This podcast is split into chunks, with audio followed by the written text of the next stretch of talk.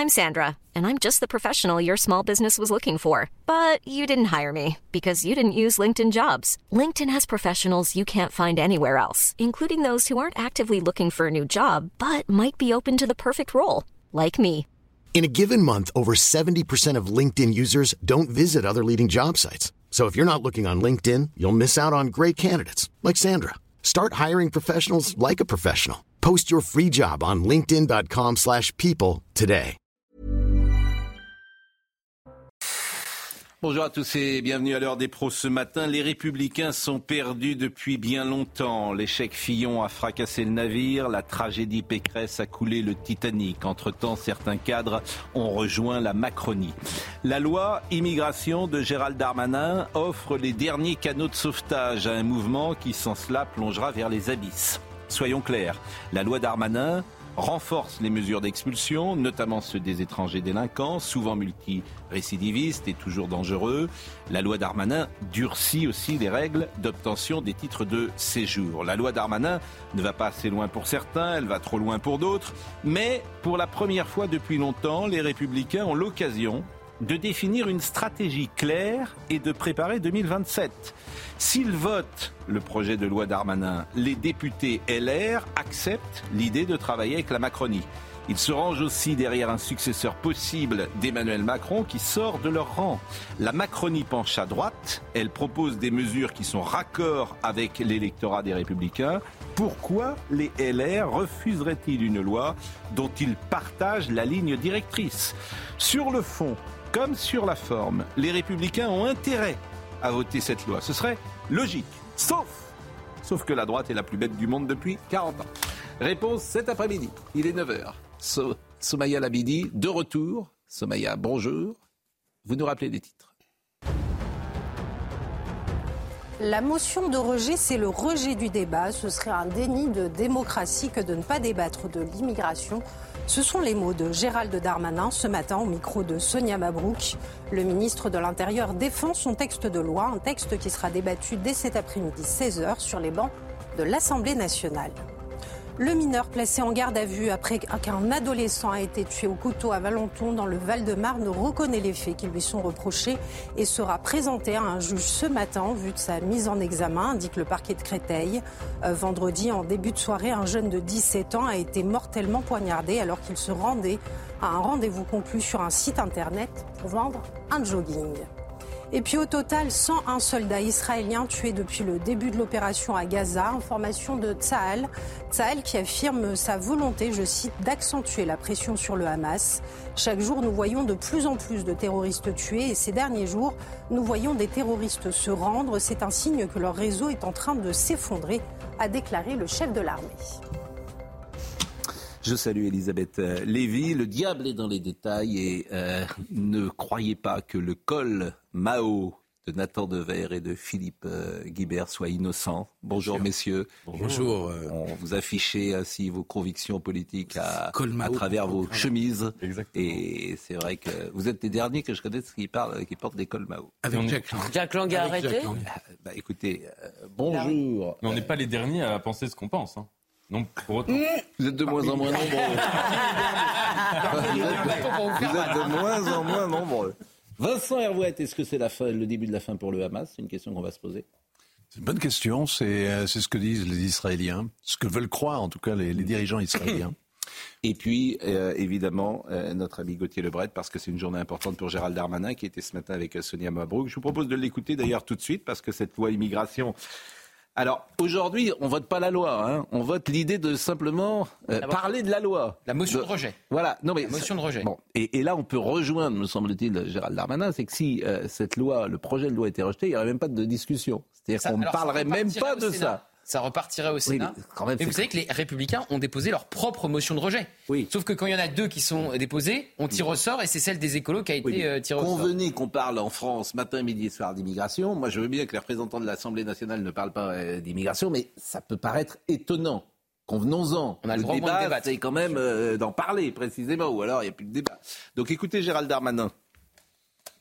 Nous avons une majorité relative à l'Assemblée nationale. Mathématiquement, les oppositions réunies, euh, quand elles s'opposent à la majorité au gouvernement, gagnent. Donc mathématiquement, la motion de rejet est adoptée euh, cet après-midi. Ça, c'est la logique euh, classique. Maintenant, il y a la politique. Ce serait un déni de démocratie que de ne pas débattre de l'immigration. Parce que c'est quoi la motion de rejet? C'est le rejet du débat. C'est-à-dire que les oppositions qui ne pensent pas du tout pareil, les Verts qui vont porter cette motion de rejet, comme les filles, bah, ils sont pour la régularisation totale des sans-papiers, ils sont contre, pour lutter contre les étrangers, délinquants sans les expulser peut-être. Enfin, ils sont dans un champ radicalement différent, bien sûr, de ce qu'on pense et radicalement de ce que pensent euh, les LR, par exemple. Bah, eux, c'est normal qu'ils veulent pas débattre de, de, de, de l'immigration, ça les dérange. Mais les LR ou le RN, ce serait quand même très, très particulier qu'on ne puisse pas, à l'Assemblée nationale, pendant 15 jours, débattre d'un sujet qui passionne euh, les Français, qu'ils soient pour ou qu'ils soient contre le projet du gouvernement. Donc ce serait un déni de démocratie. Déni de démocratie. Oui, ce sera un déni de démocratie. Vous utilisez ce mot-là, c'est- possible. Hein. En Attendez, démocratie, il est possible de voter moi, pour je- une motion de rejet. C'est tout à Je fait. suis, euh, je suis député euh, ministre pendant le temps que je le suis, mais j'ai été élu par mes électeurs pour débattre des sujets qui intéressent les Français. Qu'est-ce qu'ils vont dire à leurs électeurs, tous ces gens, en disant l'immigration c'est très important, il faut des mesures très fermes, mais dès que le gouvernement vient avec un texte, bon ou mauvais d'ailleurs, on est là pour l'amender, pour en discuter, pour voter pour ou pour voter contre. Ah non, non, euh, cachez-moi ce texte que je ne saurais voir. Bon, c'est pas très sérieux. Donc euh, je, je suis sûr euh, que euh, quand même, il y a des esprits dans les oppositions qui se disent il faut débattre d'un sujet si important. Il y a des mesures très fortes dans ce texte. On va en parler un, un Mais, instant. mais si ces mesures fortes ne sont pas adoptées et que demain, après-demain ou après-après-demain, il y a un drame, euh, une personne qui était un criminel ou un radicalisé étranger qui aurait pu être expulsé grâce à cette loi qui ne l'aura pas été, quelle sera la responsabilité des parlementaires qui n'ont même pas voulu débattre de ce sujet? Vous faites Globalement, si j'ai bien saisi, Oui. sur l'immigration illégale, les mesures, elles sont là. Il n'y a pas de souci. Elles sont plus dures, plus précises, plus contraignantes, euh, et, et- et elles seront sans doute efficaces. Le problème, c'est pour l'immigration légale. Ah oui, ça, ça, ça change rien. Euh, Oui, et, c'est aussi un problème. Donc euh, c'est là la ligne de partage. L'immigration légale, certains contestent qu'il y a encore trop d'immigrés qui entrent en France, trop d'étudiants, je crois qu'il y a 100 000 étudiants. Pour le regroupement familial, les chiffres sont assez faibles quand même. C'est 12 000 personnes. Mais effectivement, il n'y a pas 12 000 personnes qui ont à entrer en France euh, pour le regroupement familial. Je pense que ces choses-là, il faut, sans doute revenir dessus. Mais on est d'accord, est-ce que vous, acceptez cette ligne de partage que je viens de faire à l'instant? La mesure phare qui durcit les règles pour, euh, d'un point de vue de Gérald Darmanin, c'est les 4000 délinquants étrangers qui sont aujourd'hui en France Oui. et qu'on ne peut pas Eh ben ça, c'est bien. Bien sûr que c'est bien. Et le terroriste Oui. faisait euh, partie de ces 4000 délinquants étrangers inexpulsables, puisque... Pourquoi il était inexpulsable? Alors je vous le dis, loi de 2006 de Nicolas Sarkozy qui empêche l'expulsion euh, d'une personne arrivée sur le sol de France avant l'âge de 13 ans. Eh ben Et donc ça, ça, Gérald Darmanin fait sauter ce verrou-là. Eh ben, c'est une bonne chose. Sauf dire, que ça cette aurait loi, évité, ça pourrait éviter. euh, Mais s'il avait voulu avoir vraiment le vote des Républicains, déjà, il fallait pas forcément détricoter euh, ce qu'avait fait le Sénat et les sénateurs LR. Sauf qu'il était obligé de détricoter puisqu'il y a l'aile gauche euh, de euh, la Macronie. Qu'est-ce qu'il a décrit Bah, par exemple, ils ont rétabli euh, l'aide médicale d'État alors que les LR avaient fait l'aide médicale d'urgence. Ils ont supprimé le délit de séjour irrégulier. Vous savez que Manuel Valls, qui se multiplie dans les médias pour dire qu'il faut être très ferme, et euh, François Hollande ont supprimé le délit de séjour irrégulier. Avant, vous étiez clandestin en France, vous étiez illégal. Aujourd'hui, c'est plus le cas. Les sénateurs l'avaient remis et les députés l'ont enlevé à nouveau. Et Gérald Darmanin dit on va le remettre, sauf que euh, Sacha Houlier, président de la commission des lois et tenant de l'aile gauche, a dit hors de question, euh, on veut pas de ce, c'est- de ce délit de séjour irrégulier. Donc il va être encore pris entre deux feux, Gérald Darmanin, entre l'aile gauche. Euh, Aujourd'hui, ça passe pas hein, son texte. hein. Son texte ne passe pas. 149.3, ce texte ne passe pas à l'Assemblée nationale. S'il était soumis au vote des députés aujourd'hui, ça passe pas. Donc il aurait Sauf, pu faire dit, juste si un texte sur le, le- la Oui. répression, et là il aurait eu sans doute les voix des Républicains et du Rassemblement Les national. RN, on ne sait pas ce qu'ils vont voter. Alors le paradoxe, c'est que les RN pourraient voter avec Gérald Darmanin et pas les LR. Alors, ils font Je vous assure, les LR. pas sur le projet de loi, sur la motion de rejet. Oui. Vous savez que la motion de rejet va être tout à l'heure débattue à l'Assemblée nationale. Et s'il y a une majorité pour voter cette motion de rejet, on parle même pas du texte. Et Mm. Alors, effectivement, le RN qui motive et les Républicains. LR On fait un peu de la popole, comment dire. Mais qu'est-ce qui motive la LR Alors, que- il y a deux choses. Il y a déjà le package, que ça soit à la fois une loi euh, plus dure et plus laxiste euh, d'un point de vue des républicains sur la régularisation des travailleurs sans papier. Et puis il y a des échéances électorales. C'est très compliqué d'aller faire campagne pour les européennes ensuite qui sont euh, au mois de juin prochain sur le thème de l'immigration en disant le gouvernement est mauvais sur les thématiques migratoires en ayant voté un texte qui lui donne raison sur l'immigration. Il y a ça aussi, évidemment. Ah, c'est non, c'est-à-dire que les LR peuvent dire, écoutez, euh, c'est mieux que rien. Je Mais les LR c'est- ont proposé. C'est c'est le, le principe Mais- du compromis. On pro- proposait un texte au Sénat Bon. qui durcissait les règles et qui a été détricoté. On va le réécouter après sur la C'est un problème pour eux euh, dans le cadre des européennes et puis après. à ce moment-là qu'ils prennent une décision claire et nette, c'est-à-dire qu'ils votent non et qu'ils votent une motion de censure quand le gouvernement utilisera le 49 Ah oui, mais là- On ne peut pas avoir une vie politique parlementaire qui est bloquée à cause des états d'âme des R et qui hein, c'est du pas moi fait qui- qu'ils n'ont pas de stratégie. Donc, comme le disait Pascal, soit ils ont une stratégie où ils travaillent avec la Macronie pour faire des avancées, ou bien ils choisissent l'opposition franche et nette, mais ça suppose qu'à un moment donné, il faudra revenir sur les électeurs. Sauf que derrière, et on l'a pas pas dit dans le débat, devant les électeurs. on n'a pas dit encore euh, dans le débat, il y a l'ombre tutélaire de Laurent Vauquier. C'est-à-dire que. Laurent Vauquier euh, pense et souhaite être président euh, de la République.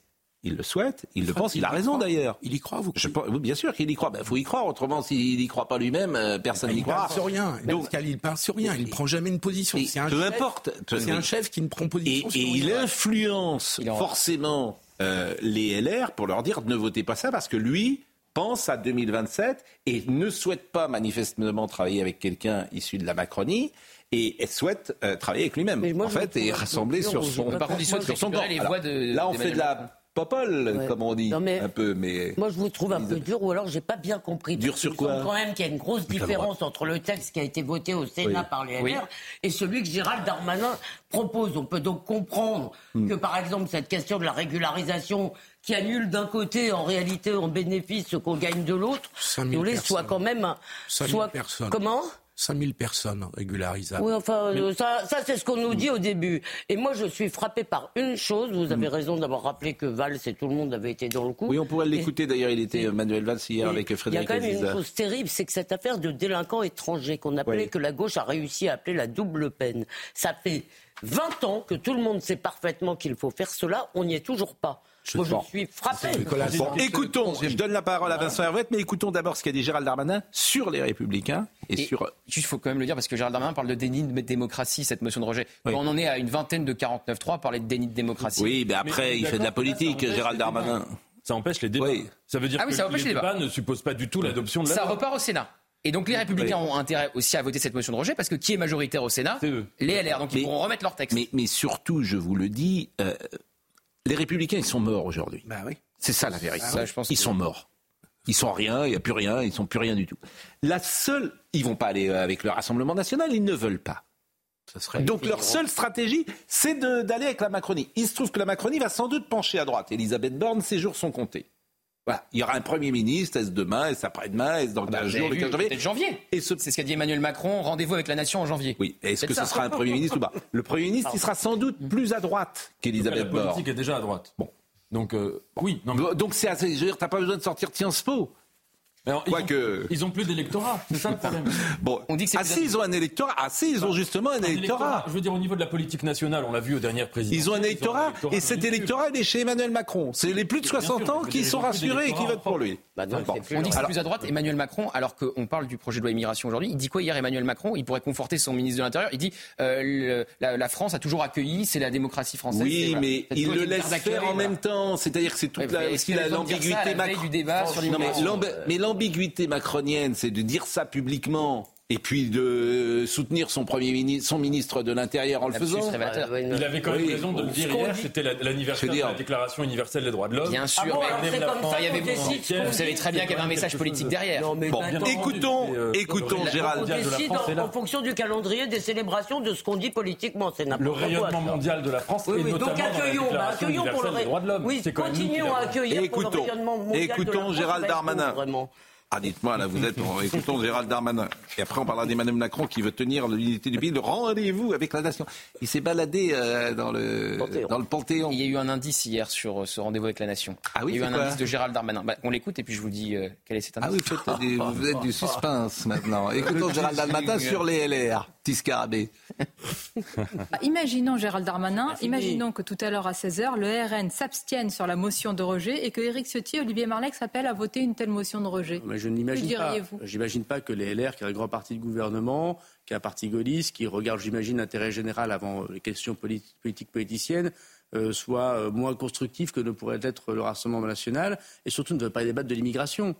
Enfin, Madame Mabrouk, si dans quelques heures euh, la droite refuse de débattre de l'immigration dans l'hémicycle, est-ce que ce serait bien sérieux? Bon, moi, j'ai pas peur du débat. On dit depuis le début, le gouvernement, le texte va-t-il passer? Le gouvernement a peur. Le gouvernement, M. Macron n'ose pas parler Vous n'êtes pas d'immigration. fébrile ce Mais- matin. non, mais- vous, vous jouez gros vous-même, personnellement, non, le gouvernement pas, aussi. ça n'a pas beaucoup d'intérêt, euh, les aventures personnelles, quand il ne s'agit pas de l'intérêt général du pays. On n'arrête pas de dire, depuis le début du quinquennat du président de la République, il est naïf euh, sur euh, l'immigration, il ne prend pas des mesures. Là, nous présentons des mesures très fortes. Très C'est- fortes, C'est pas, vous c'est pas le président qui apporte du débat, c'est pas le gouvernement qui apporte du débat. Nous, on est là pour débattre, même dans une majorité relative. Ce serait l'opposition qui aurait peur de débattre Ce serait la droite qui aurait peur de débattre aujourd'hui C'est vrai que la position des LR. euh, Mais oui, cet indice, parce que moi j'ai j'ai oui, trouvé. oui, l'indice. Non, l'indice, c'était sur euh, le grand rendez-vous en janvier du président de la République. Oui, c'est quoi? Ah bah, C'est Gérald Darmanin lui-même, hier, sur Brut, qui dit qu'en 2027, il est prêt à soutenir Édouard Philippe. Quand Elisabeth Borne a été reconduite à Matignon, on s'est demandé, mais Gérald Darmanin, il veut quoi? Il veut Matignon ou il veut l'Élysée? Parce qu'on ne peut pas être Premier ministre jusqu'en 2027 et ensuite tenter euh, la candidature à la présidentielle. Manuel Valls s'était cassé les dents en faisant la même chose. Donc en fait, ça veut dire quelque chose. Ça veut dire que euh, Gérald Darmanin, il est candidat à Matignon et non à l'Élysée. Et beaucoup de ministres se disent que le rendez-vous de janvier, c'est le changement de Premier ministre. C'est le changement d'Elisabeth Borne. Oui, bah, Dans oui, combien de temps Gérald la présidentielle Et donc ça veut dire que Gérald Darmanin se positionne pour remplacer une nouvelle fois Elisabeth c'est Borne. passionnant parce que donne- finalement, on arrive avec C'est le gyrophare et le sifflet à la bouche Non, mais oui, mais sur ça, cette c'est- grande loi de l'immigration qui est le débat qui électrise l'opinion depuis Oui. des mois avec les émeutes, les attentats, les faits divers sanglants. Tout le monde ne parle que de l'immigration. Et en parlent- fait, le débouché de tout cet immense débat qui n'existe pas, c'est juste le plan de carrière du ministre de l'Intérieur. Non, Excusez-moi, Vincent, je suis pas d'accord avec Attendez, vous. Non. c'est comme ça, ça se réduit la conversation depuis 20 minutes, non Tout le monde ne Non. parle pas immigration. Tout le, t- euh, le Je- sujet aujourd'hui, c'est le pouvoir d'achat majeur. Ici. Non, mais vous parlez de la population. Pouvoir d'achat. Bah, et alors euh, baisse du pouvoir d'achat. Le- la, manifestation, par exemple, des agriculteurs, je ne sais pas si on va en parler, mais il se passe quelque chose, une mobilisation importante. C'est faux de croire Euh, vous pouvez pas que dire que l'immigration n'est pas un sujet. C'est pas le thème premier de la population Et vous française. C'est le premier du débat médiatique. C'est marrant comme ça les vous voyous et rassure l'idée, Pas du comme tout, ça non. vous rassure l'idée que le grand sujet des Français c'est le pouvoir d'achat. Ça c'est un débat qui Non, mais vous avez Ça n'a rien à voir avec mon les. Euh. Les voyous étaient en fait des supporters anglais. Vous avez raison. Ah, la menace que religieuse, ce sont les cathos traditionnalistes. Vous Ah, avez ça, raison. les cathos Le- la négation, la négation de tous les problèmes, c'est vraiment, c'est une sorte de, c'est une sorte de le titre Lundi prochain, mettez une chemise avec un col Mao, vous penserez, euh, vous penserez comme nous. La difficulté, la difficulté, c'est de vérifier. La difficulté, c'est de vérifier les chiffres. Euh, le titre de séjour pour des raisons familiales, certains euh, me disent 100 000, d'autres me disent 12 000. Moi, je n'ai jamais les chiffres. Euh, le regroupement familial, euh, le ministre de l'Intérieur disait ce matin, c'est 12 000 personnes. Bon. D'autres disent les titres de séjour pour raisons familiales en 2022, c'était 95 000. C'est pas la même chose. Donc la difficulté, c'est effectivement d'avoir euh, les, les bons chiffres. Bon, un mot d'Édouard Philippe, parce qu'il a pris la parole hier, et effectivement, il y a eu un axe, Édouard Philippe, qui, dans un entretien au JDD, il est revenu sur son soutien euh, de son parti Horizon au projet de loi immigration. Le projet de loi sera discuté dans l'hémicycle, je vous le rappelle, cet après-midi. Qu'a-t-il dit euh, Qu'a-t-il dit Je ne soutiendrai jamais un texte qui constituerait un appel d'air. Il faut regarder la réalité en face. Cet article n'a rien de cela. Il a vocation à essayer de trouver une solution pour un certain nombre d'étrangers en situation irrégulière qui exercent effectivement des métiers dont nous avons besoin et qui ne posent pas de problème d'ordre public. Voilà. Il a dit également pour rassurer ceux qui craignent un appel d'air, nous pourrions mettre en place des quotas. Voilà. Nous pouvons fixer une limite au nombre de régularisations. Et oui, ça fait 40 ans qu'on Les attend quotas ça. ont été rejetés par la majorité. Donc. Il y a déjà des garanties dans le texte. Nous pouvons. Mais je vais vous dire, tout ça, c'est Oui. pas le problème numéro un de la France. Le problème numéro un de la France, il n'est pas sur l'immigration, curieusement, aujourd'hui. Le problème, il est sur le sol français des gens qui ne se sentent pas français. Et moi, je voulais vous faire écouter sur Europe 1 ce matin ce qu'a dit une professeure, je crois, de Sciences Éco. C'est ça le problème numéro un. Et puis, alors, on écoutera également ce qu'a dit euh, Madame le maire de Romans-sur-Isère. Cette professeure raconte que dans sa classe, il y a des jeunes gens qui lui disent mais il y aurait moins de chômage si on permettait aux femmes d'être voilées. Voilà. Moins de chômage si les- on permettait aux femmes d'être voilées. Voilà. Au travail Ah, parce Au- qu'elles pourraient aller travail. travailler avec leur voilà. voile. Dans la C'est fonction ça publique. le problème numéro un de la France. C'est-à-dire que vous Ça, avez c'est une terrible. culture des mœurs Bah oui. et je veux dire tout peut s'entendre comme toujours qui ne sont pas les nôtres. Et c'est ça le problème numéro un. Alors moi, je, je vous propose d'écouter le témoignage de cette femme qui est professeure euh, de, je- de sciences économiques. J'ai trouvé son témoignage sidérant. C'était sur Europe 1 ce matin. Écoutez-la. Alors ces derniers temps, j'ai eu euh, des remarques que je n'avais jamais eues auparavant. Par exemple, lorsqu'on aborde euh, dans un thème les déséquilibres économiques avec euh, l'inflation ou le chômage, je vais avoir des réflexions sur le voile. Il m'explique que si la France permettait aux femmes voilées d'intégrer les entreprises, il y aurait moins de chômage. Je ne vais pas répondre sur pourquoi est-ce que en France le voile n'est pas permis dans les écoles ou dans certaines entreprises. Je ne rentrerai pas là-dedans. Je m'auto-censure parce que euh, ils vont croire que c'est mon opinion personnelle, que c'est pas l'institution, et donc ils risquent de me le faire payer à moi, et je risque d'avoir une étiquette dans le lycée de raciste et d'islamophobe. Je ne veux pas aller chercher des problèmes dans le cadre de ma fonction. Voilà le problème, me semble-t-il, sur ces questions-là. Hein le problème sur l'identité française, le problème numéro un en France, parce que ça, je ne vais pas dire que c'est majoritaire dans certains quartiers, mais il y a des gens qui se sentent absolument pas français, qui ont d'autres critères que vous. Euh, moi, d'abord, je, fais vraiment euh, cette distinction entre les signes extérieurs de religion et euh, le, fanatisme. Moi, ce qui me dérange à titre personnel, c'est pas qu'une une femme soit voilée ou non. Mais justement, ce qui me dérange moi à titre personnel, c'est pas qu'une femme soit voilée ou non, c'est si elle a des idées qui sont intolérantes, qu'elle soit voilée ou qu'elle ne le soit pas. Premièrement. et deuxièmement, là, il s'agit du port du voile dans les entreprises. C'est pas dans la fonction publique, dans, ce que disait Sabrina. dans les entreprises, d'abord, il y a plein d'entreprises qui recrutent des femmes. Qui... Ce serait bien il y, a plein d'entreprises qui le font déjà et ça se passe très bien. oui, est-ce qu'il y a des en fait. bah, en fait, voilà. en fait, c'est pour ça que peut. C'est pour ça que c'est difficile ce choc de culture. Mais pardon, mais, que je peux répondre mais je vais vous dire, je vais aller plus loin. Après, je donne la parole à Elisabeth Lévy. Au fond, ça pourrait même pas forcément m'ennuyer plus que ça.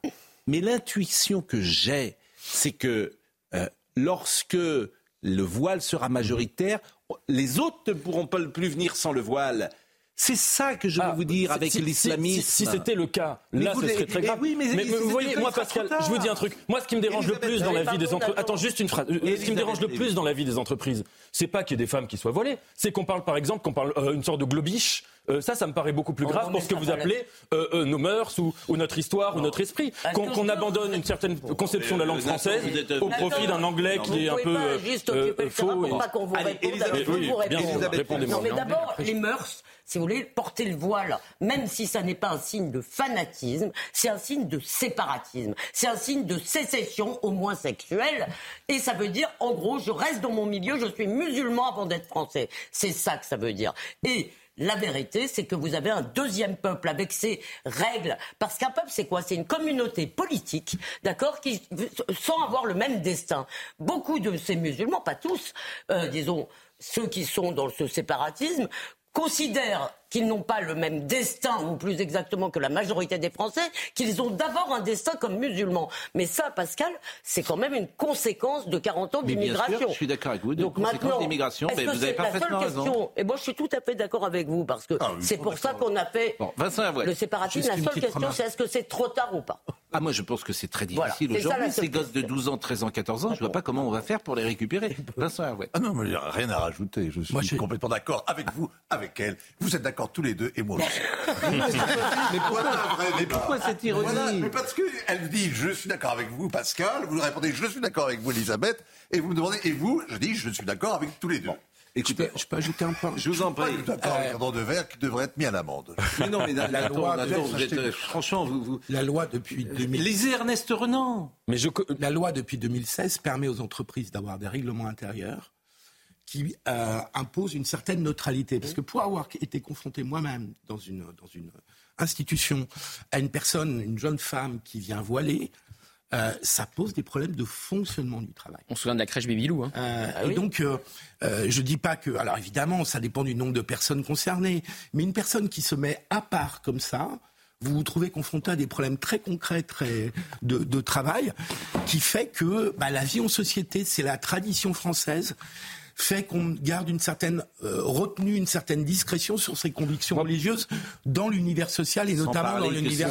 Chacun peut citer son vocation et chacun peut citer son expérience personnelle pour avoir été moi-même confronté à à peu près la même situation avec des faits gravissimes dans une entreprise. La seule personne qui s'était bien comportée dans une entreprise privée, c'était une femme qui en l'occurrence était, était voilée. Ah, Donc on peut citer des milliards d'exemples personnels. Non, mais je veux dire qu'il avait euh, fait honneur également que c'est utilisé comme une provocation. Ne soyez pas naïf. Enfin bon, je vais juste vous montrer parce que c'est pas, rarement l'humanité, mais immigration quand la xénophobie fait loi. Bon, je rappelle, c'est intéressant parce que c'est simplement d'expulser des délinquants euh, étrangers sur le sol de France. Et ça devient pour l'humanité immigration quand la xénophobie fait la loi. Et le texte de Gérald Darmanin qui arrive ce 11 décembre à l'Assemblée nationale durcit les conditions de vie d'accueil des étrangers. Bah oui, pourquoi pas. L'aboutissement de décennies de racisme décomplexé. Bon, donc je ne sais pas ce que ces gens, voilà, c'est-à-dire qu'ils pourraient porter plainte pour diffamation. Donc les délinquants sur le sol français, mais moi je rêverais d'avoir un, dialogue parfois avec ces gens-là. C'est de la faute de l'État français si vous avez euh, des délinquants étrangers sur le sol qui passent à l'acte? Bah non, faut évidemment les expulser. Ça me paraît pas. Où est le racisme là-dedans bah, euh, Bon, pareil. Immigration, libération. Je cite libération, immigration. Cette France qui aide. Donc euh, voilà, bah, ça c'est une manière de voir euh, effectivement les choses. Personne ne conteste qu'il peut y avoir aussi une France qui aide, bien sûr. C'est, c'est pas des cas individuels. c'est une politique générale. On va marquer une pause. Euh, vous n'avez pas de nom pour euh, le grand. Alors le grand rendez-vous, vous avez vu le grand rendez-vous de la nation, la nation. Ah si, le nom c'est Gérald Darmanin. C'est pas ça, là, un grand. enfin, d'envoyer un ah, vous signe, signe d'unité au pays, c'est pas de nommer Gérald Darmanin. Alors, le grand rendez-vous. Je vous rappelle que son initiative d'ampleur, son initiative d'ampleur, c'était une réunion à Saint-Denis. Hein. donc, quand, quand Emmanuel Macron avait annoncé l'initiative d'ampleur, en fait, c'était une réunion. En fait, ce sera rien. À, Saint-Denis. Donc, le grand rendez-vous, ça peut être complètement, ça peut être complètement un changement de premier ministre, et c'est ce que pensent d'ailleurs des ministres. D'une souris. La montagne va accoucher d'une souris. Un référendum, si on veut retrouver. Jamais de la vie, mais évidemment que c'est pas ça. Mais jamais de la vie. Ou bien c'est de la com. Mais c'est de la com. Mais bien sûr que c'est de la com. Mais, mais, mais, voilà. Si c'est sérieux, c'est un retour devant les électeurs. Moi, je pense que ça va être une lettre aux Français. Une, lettre aux Français. C'est ça qu'il a fait pour l'unité du pays. Enfin. Si vous pensez qu'il va organiser un référendum, que nenni. Je ne pense rien. Et Gérald Darmanin sera avec nous ce soir. Ah bah c'est la journée. oui, parce qu'il était à l'Assemblée nationale euh, cet après-midi. Il, viendra, il viendra décrypter euh, ce qui s'est passé ce soir à 20h. Gérald Darmanin. On marque une pause Pourquoi il y a de la musique Il y a de la musique. Pour signaler que c'est la pause. Oui, ça veut dire que c'est la pause. La musique pour signaler que c'est de la pause. La pause, à tout de suite. 9h31, on est très heureux d'accueillir Joachim Le Floch Imad. Euh, j'ai lu dans le Figaro Vox la semaine dernière un papier qui m'a intéressé, c'est pourquoi je vous ai demandé de venir. L'immigration, ce tabou dans l'effondrement du niveau scolaire en France. Alors que la France connaît un effondrement historique dans le rapport PISA, le lien entre immigration et crise de l'école n'est jamais interrogé, c'est ce que vous observez. Et euh, ce phénomène s'aggrave avec euh, dans l'éducation nationale. On en parlera parce qu'il y a ça, ça peut être une piste, mais euh, moi j'observe que beaucoup de gens disent que les professeurs, le niveau des professeurs a fortement baissé et que ça explique aussi peut-être pourquoi les niveaux des élèves a suivi. Euh, Somaya Labidi nous rappelle les titres du jour. Le coup de gueule du maire de Briançon, l'édile dénonce, je cite, une immigration incontrôlée aux frontières et une augmentation de 5000% euh, des mineurs non accompagnés dans sa ville. Face à la situation, élus et riverains se disent particulièrement inquiets. Le projet de loi immigration sera d'ailleurs examiné dès cet après-midi 16h à l'Assemblée nationale. Sept départements placés en vigilance orange pour des phénomènes de crues et pluies inondations. Les précipitations seront particulièrement soutenues dans les Alpes selon Météo France. On attend jusqu'à 40 mm de pluie par endroit, en particulier sur l'Isère. Et puis la colère de la ministre de la Promotion de la condition féminine d'Israël, Megolan, a accordé une interview exclusive à nos envoyés spéciaux sur place. Interview dans laquelle elle dénonce les atrocités commises par le Hamas le 7 octobre dernier. Imaginez que ce soit votre sœur, votre mère, votre grand-mère, votre femme. Imaginez quelqu'un de très proche de vous. Continuerez-vous à nier de la même façon? Regardez ces vidéos que nous n'avons pas filmées, a-t-elle déclaré. On en parlera avec vous dans quelques minutes, euh, Vincent Hervouet, bien évidemment. Mais nous faisons une parenthèse aussi dans ce sujet projet de loi immigration, puisque nous sommes avec euh, Noémie Schulz. Merci Noémie d'être avec nous. Et vous m'avez alerté parce que dans l'affaire, dans le procès de Monique Olivier, vendredi, un policier en charge de, l'enquête a fait une déclaration, a été entendu et c'était, paraît-il, tout fait hallucinant. Hallucinant, euh, surréaliste. On a entendu Philippe Guichard. Euh, c'était le commissaire de permanence à, la PJ de Versailles le soir de la disparition euh, d'Estelle. Et il a été en charge de cette enquête pendant euh, plusieurs années. Alors après, il y avait des gens sous, ses ordres qui, qui ont participé, mais c'est cette police judiciaire de Versailles qui a enquêté pendant des années. Et on le sait, hein, pendant très longtemps, on n'a pas su ce qui était arrivé à Estelle Mouzin. Notamment, la police a très vite écarté la piste Michel Fourniret. Elle a été exploitée, bien sûr. Michel Fourniret avait été arrêté quelques euh, quelques semaines après la disparition d'Estelle euh, en Belgique. Tout le monde, quand on avait su euh, que c'était ce tueur en série qu'il était, tous les dossiers qui n'avaient pas été élucidés, on les a regardés en se disant est-ce que ça peut être Michel Fourniret? Mais la PJ de Versailles a assez vite écarté cette piste pour un certain nombre de, raisons. Et donc? et donc, il est venu dire à la barre qu'aujourd'hui encore, il ne croit pas vraiment à la culpabilité de Michel Fournier et donc de Monique Olivier dans l'enlèvement d'Estelle Mouzin. Il faut savoir que finalement, ce sont les gendarmes qui ont repris l'enquête en 2019 à la demande d'une juge d'instruction, une nouvelle juge d'instruction qui avait été nommée. Elle a dessaisi la PJ de Versailles.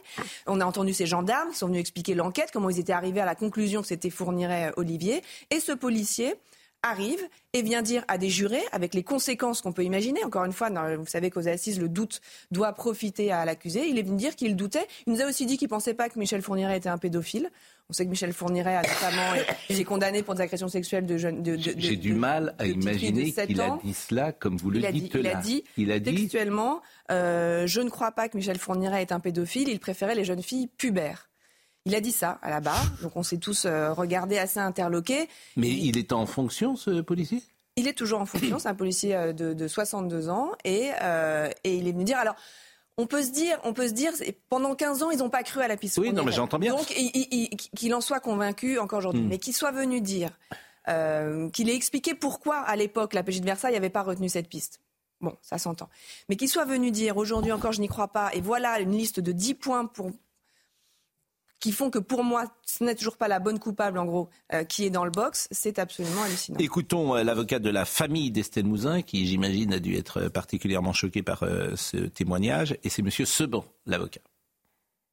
On sait dans ses certitudes et, ne veut rien voir, rien entendre, rien écouter, à l'image de, de, cet animal qui, qui, qui, portait ses mains sur ses oreilles et sur ses yeux et sur sa bouche. On ne veut rien voir. Et c'est terrible parce que ça, ça a coûté 20 ans d'attente à la famille d'Estelle Mouzin, euh, de demande, euh, d'interpellation de, l'autorité judiciaire. Là, on a eu une forme de révisionnisme au fond, euh, c'est-à-dire de, de, venir dire alors qu'ils ont avoué, alors qu'on a retrouvé cet ADN sur le matelas, alors qu'on a accumulé des preuves contre le couple, de venir nous dire je suis toujours pas convaincu.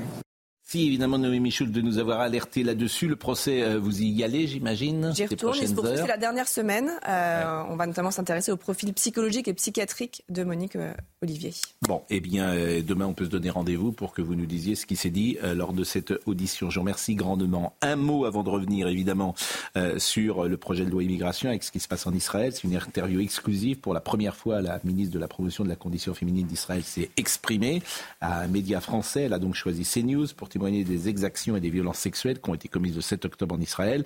C'est une interview qui a été accordée à nos deux envoyés spéciaux, Olivier Gangloff et Régine Delfour. Je vous propose de voir le sujet.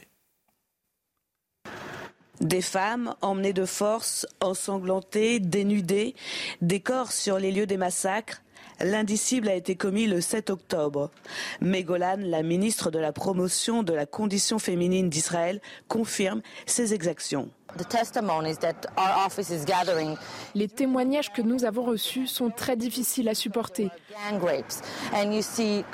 Vous voyez des côtes cassées, des seins coupés, des organes sexuels mutilés. Vous ne pouvez pas imaginer.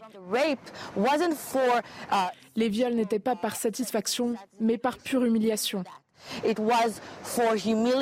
Face au silence des différentes organisations féministes et des droits de l'homme, la réponse de la ministre est sans appel. Nous avons contacté toutes les organisations féministes des droits de l'homme partout dans le monde. Aucune ne nous a répondu, aucune n'a rien dit. Ce silence témoigne ô combien l'antisémitisme est plus fort que toutes ces organisations des droits de l'homme et des enfants. En tant que ministre de la condition féminine en Israël, je ne leur ferai plus jamais confiance. Ce silence est une honte pour le monde. Et pour ceux qui continuent de nier ces crimes, Mégolan leur demande une seule chose. Imaginez que ce soit votre sœur, votre mère ou votre grand-mère, votre femme. Imaginez quelqu'un de très proche de vous. Continuerez-vous à nier de la même façon? Regardez ces vidéos que nous n'avons pas filmées. Un budget de 10 millions de shekels a été alloué pour ouvrir des services psychologiques avec pour objectif aider ces hommes et ces femmes à se reconstruire. Mais pour Mégolan, l'une de ses priorités est de faire connaître la vérité partout dans le monde. Régine Delfour et Olivier Gangloff, euh, qu'on remercie pour ce témoignage très puissant, évidemment, et c'est vrai que ça montre... Bah, c'est un témoignage accusé, c'est surtout une, une accusation, c'est une dénonciation. C'est-à-dire qu'il y a un féminisme à éclipse, il y a un féminisme conditionnel, et c'est vrai qu'il a fallu attendre plus de deux mois pour que ONU Femmes euh, se, comment dire, se mobilisent et, et disent qu'ils condamnaient sans équivoque les attaques brutales euh, contre les femmes. Plus de deux mois quand même. Alors il y a eu le chaos, il y a eu la stupéfaction, le monde sidéré après la violence du, du, du des, des seconds. En plus, alors, il y a une réalité, c'est qu'il y a eu peu de témoignages directs. Parce que d'abord, la plupart des, des femmes qui ont été violées ont été massacrées. Ouais. Euh, que parmi les survivants, euh, il y en a un certain nombre qui sont euh, soit en hôpital psychiatrique, certains se sont suicidés. Euh, Ça, c'est quand même une des révélations d'ailleurs du week-end. Et vous avez une mobilisation qui arrive maintenant. euh, on a entendu Joe Biden demander justement à ce qu'on qu'on s'y intéresse. On a entendu Bibi Netanyahou disant euh, mais bon sang, qu'est-ce que qu'est-ce que font toutes ces organisations féministes? Et comme on est dans une en même temps dans une guerre, hein, en pleine guerre, en pleine bataille de Gaza, dans une guerre de propagande. euh, il y a un dossier qui est très compliqué à gérer pour les organisations féministes. Mais il y a eu deux mois de silence, et ça c'est indéniable, incontournable, et c'est quand même accablant. C'est accablant. C'est accablant. Et alors pourquoi? Une fois qu'on a dit ça, pourquoi? Parce que j'ai William Goldnadel, quand il est là le soir, il dit ben parce qu'elles sont, parce que ces femmes sont blanches. Voilà, c'est sa ligne, c'est Ouais, son explication. c'est. Elles sont juives aussi. Elles sont juives. Elles sont juives et elles sont blanches. Parce que c'est un, en fait, ils n'ont pas voulu reconnaître que c'était un crime contre l'humanité, ce qui s'est passé le 7 octobre. C'était pas un crime de guerre, enfin, mais c'était un crime contre l'humanité. Et donc la reconnaissance de ce qui s'est passé le 7 octobre euh, n'a pas traversé. Le, à part le monde occidental, le monde entier n'a pas condamné le Hamas. hein. C'est ça la réalité. Donc l'ONU, qui est le reflet, je, je, je- je parle sous votre contrôle, l'ONU qui est le reflet de ce rapport de force mondiale, n'a pas reconnu ce qui s'était passé le 7 Nathan Devers, très vite. Deux petites remarques. D'abord, les États-Unis nous ont fait savoir que la trêve qui avait eu, si elle a été interrompue, c'est parce que le Hamas ne voulait pas libérer davantage d'otages femmes. Parce qu'ils avaient peur que les otages en question, si elles soient libérées, racontent ce qu'elles avaient subi durant leur captivité en matière de violence sexuelle. Deuxièmement, il y a eu euh, des médecins euh, israéliens qui ont dit que parmi les otages libérés, euh, certains, il y a eu des expertises médicales, ont été, euh, certains et certaines, des hommes et des femmes, ont été violés pendant leur captivité. Donc ça, c'est un point important. Et je voulais juste dire une chose, c'est que c'est pas seulement les organisations féministes. Si on regarde aujourd'hui ce qui s'est passé du côté de la Croix-Rouge, il y a beaucoup de familles d'otages qui ont dit qu'elles ont demandé à la Croix-Rouge de donner par exemple des médicaments à des otages qui sont euh, euh, dans des situations très difficiles à Gaza et que la Croix-Rouge n'a même pas voulu, si vous voulez, le faire. Donc ça, on, on revient euh, au film de Claude Lanzmann sur la manière dont la Croix-Rouge s'est comportée pendant la Seconde Guerre mondiale. En ce sens, elle est en cohérence historique Oui, enfin, ils viennent, absolument ils viennent parfaite. découvrir. Auschwitz, donc peut-être que dans, dans 10 ans, Dans- 20 ans, 30 oui, ans, siècle, vont- oui. non, je... non, mais juste sur les organisations féministes, en fait, ça vous étonne? Ça étonne quelqu'un sur Non, ce non, ça étonne pas, non. Si vous voulez, ces organisations féministes de, ont décidé, c'est c'est ce qu'elles appellent le féminislamisme, que la grande liberté des femmes, c'était de pouvoir se voiler, mettre la burqa, etc. Est-ce que ça vous étonne vraiment que les femmes juives leur indiffèrent Vincent Hervé, Les pour conclure. pardon. Non, pour conclure, c'est-à-dire qu'il y a quand même une, il y a, il y a quand même un paradoxe, c'est-à-dire que le 7 octobre, c'est du terrorisme pur, c'est la volonté d'avilir, la volonté de désarmer, la volonté de de d'humilier en fait euh, l'ennemi et en le tétanisant ainsi de le désarmer. C'est ça le terrorisme, c'est faire peur, faire honte et faire peur. Et donc les récits des viols, finalement, euh, dans un premier temps, et en plus il y avait un chaos parce que les combats continuaient, ça a duré pendant plusieurs jours. Et c'est bien que les témoignages des gens qui ramassaient les corps, qui trouvaient des femmes dénudées, les jambes écartées, qui trouvaient des, des signes évidents de mutilation sexuelle, de... Ces témoignages-là, on n'avait pas tellement envie de les entendre. Personne n'avait envie de les entendre en réalité parce qu'on était dans, un, dans la stupéfaction. Euh, la fin du Hamas. Ben, la fin du Hamas, c'est euh, le début de la fin.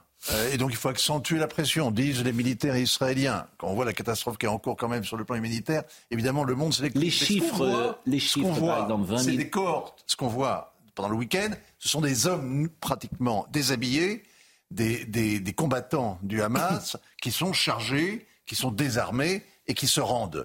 Et cette image-là, elle est très frappante. C'est les premières.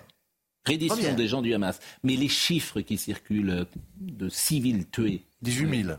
Mais ça, c'est chiffres. Euh, c'est des chiffres qui sont communiqués depuis le début du conflit par le Hamas, qui sont évidemment douteux. Je suis pas, je suis absolument pas en mesure de vous faire l'inventaire des morts et des blessés. 18 000, ça fait 15 fois plus que le. La, la reddition, euh, donc de de ces soldats du Hamas et Non, ce que répond le Alors, la reddition, on verra. Euh, y a... Est-ce qu'il y a eu effectivement des redditions Est-ce qu'il y a eu des gens qui ont été faits prisonniers Est-ce qu'ils se sont rendus plutôt que ceux Ou est-ce qu'ils a priori, ils rendent leurs armes. Est-ce qu'ils sont à court de munitions J'en sais rien. Mais, mais c'est le début, c'est les premières images, elles sont fortes. Et le Hamas fait savoir qu'il ne libérera aucun de ses otages sans contrepartie. Après des mois de rebondissement, le très controversé projet de loi immigration arrive donc dans l'hémicycle de l'Assemblée nationale aujourd'hui. Il sera immédiatement euh, menacé par une motion de rejet qui pourrait interrompre son examen dès le premier jour. On en parle depuis euh, ce matin. Mais au-delà de ça, au-delà de l'immigration, et après on peut discuter, on, a fait le partage tout à l'heure, l'immigration légale n'est pas attaquée.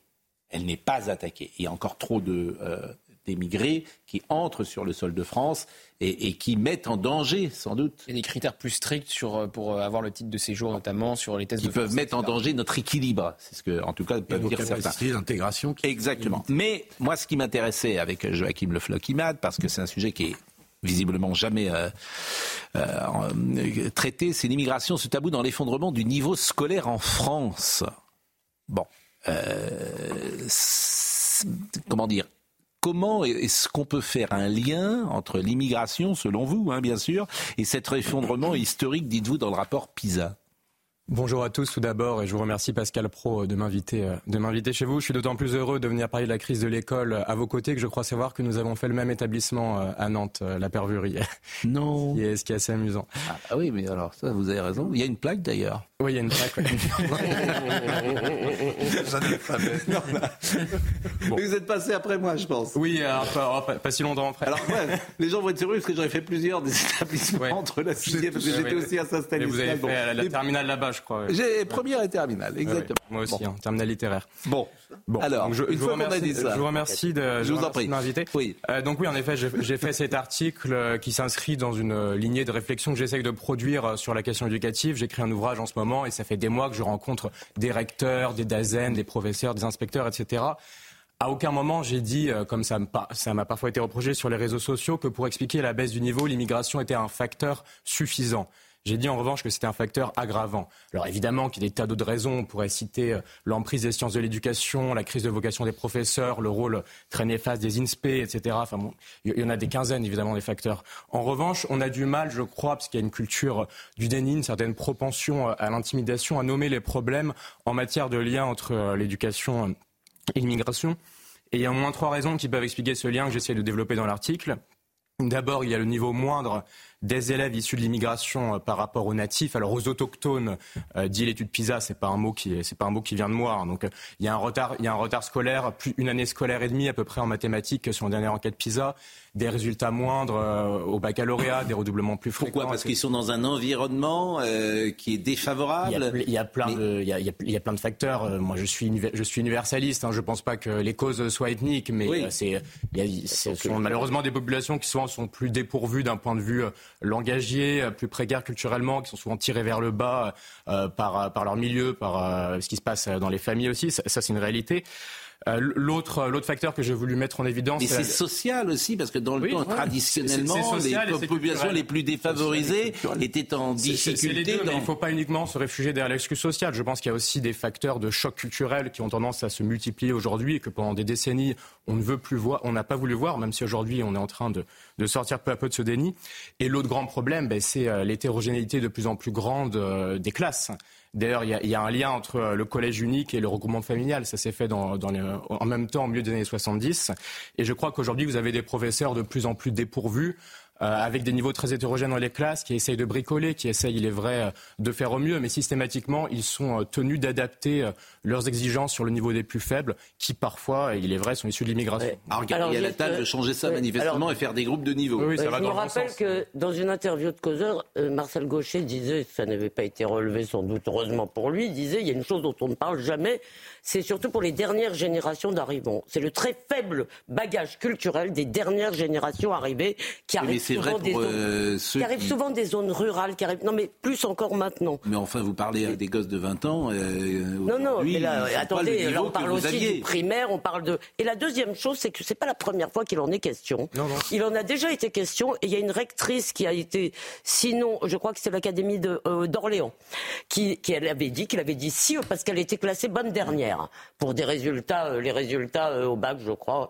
Et elle avait dit si on enlève la population immigrée, mon académie revient tout à fait normalement. Alors ça a été un tollé, elle a été traitée de fasciste, elle a été et je pense que l'une des raisons, sur, on peut s'interroger sur ce que fait Gabriel Attal. Moi, je crois qu'une des choses les meilleures, d'ailleurs, ça a tellement suscité d'énervement à gauche que ça doit être excellent, c'est de recréer des groupes de niveau. C'est bon pour tout le monde. Non, mais tout à fait. J'ai pas l'impression d'avoir inventé euh, l'eau chaude, si vous voulez, dans, dans mon article. Hein. Jean-Paul Brigelli a expliqué ça, explique ça depuis des années. Quand, on parle à quand je parle à des, euh, inspecteurs, des, des inspecteurs généraux de l'éducation nationale, ils me disent la même chose. Ils me disent si vous prenez pas en compte certaines académies où l'immigration est surreprésentée, la France a le niveau éducatif du Danemark. Bon, c'est de moins en moins vrai. C'est vrai que l'enquête PISA montre qu'il y a une baisse du niveau de tout le monde, y compris des meilleurs et y compris des populations dites natives. Ça, c'est une réalité. Il ne s'agit pas de dire que tout est la faute. En fait, ce que vous dites, et c'est vous qui le dites, bien sûr, c'est qu'il a fallu baisser le niveau parce que des élèves ne suivaient pas, parce que quand ils rentraient, pourquoi pas chez eux, ils baignaient dans un bain culturel qui était euh, moins, euh, comment dire, euh, moins, moins fourni peut-être que euh, dans des populations différentes. C'est ça que vous dites. Il a fallu s'adapter. Et c'est aussi la logique de la massification. Enfin, on, on est un pays qui envoie systématiquement euh, ses élèves vers le général, vers le lycée, etc. Je suis d'accord avec vous. Et donc c'est multifactoriel oui, quand bien même. Sûr, c'est ce que je dis dans l'article. Parce que les profs, par exemple, on dit toujours la même chose. Les profs en Allemagne sont payés deux fois plus que les nôtres. Deux fois plus. Et quand même pas rien. Mais donc, donc c'est quand même la révolution numéro un à faire dans ce pays. Une remarque, juste une remarque. Euh, l'ensemble des pays européens baissent y compris l'Allemagne dont vous parlez, ou le niveau des profs, ou l'ensemble des pays. Là, ce qui est très frappant dans les chiffres PISA, c'est que vous avez tous les pays d'Asie qui progressent, oui. et tous les pays européens à des degrés divers qui baissent. Ah Mais l'Allemagne est pas. Et vous l'expliquez comment? Eh ben moi, je pense que on est dans une culture européenne où on a perdu le sens de l'exigence et qu'on est en pleine. Alors là, je fais du Finkielkraut, on est en pleine défaite de la culture. En même temps, les pays d'Asie, il n'y a pas beaucoup d'immigrés. Hein. Euh, et, que le, le, le, le facteur de l'immigration, moi j'entends très bien ce que vous dites, et ça paraît de bon sens, il y a des, des choses tout à fait évidentes, mais globalement on a une baisse du niveau de la culture. Et, donc, et oui, mais je suis... Voilà.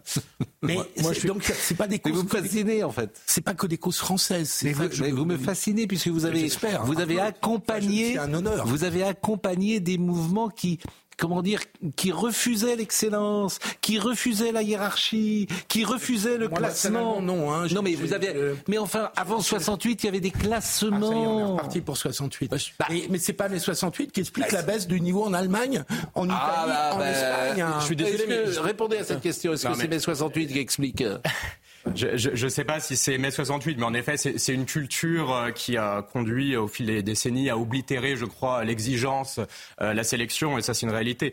Malraux avait proposé cette devise à la jeunesse, culture et courage. Mm. Je crois que c'était des termes magnifiques et que nos dirigeants gagneraient à renouer avec cet état d'esprit. Maintenant, oui, la, baisse, elle est dans tous les pays européens, mais elle est particulièrement euh, flagrante, je crois, en France, et aussi dans des pays européens qui auparavant étaient préservés. Je pense à la Finlande et la Suède, Exactement. et qui là d'un coup s'effondrent. Et c'est vrai que la variable migratoire peut, je crois, être mise en avant de manière euh, pertinente pour ces pays. Alors, on vous découvre euh, aujourd'hui. Vous avez quel âge, monsieur euh, le J'ai 27 ans. 27 ans. Et alors, c'est quoi Quelle est votre formation?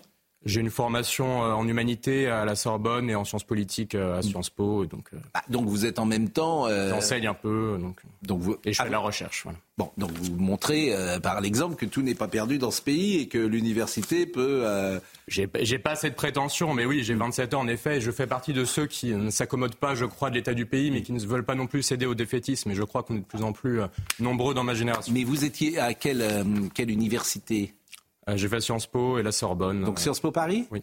Bon, et à Sciences Po Paris, vous étiez minoritaire dans ce que vous pouviez euh, représenter ou euh...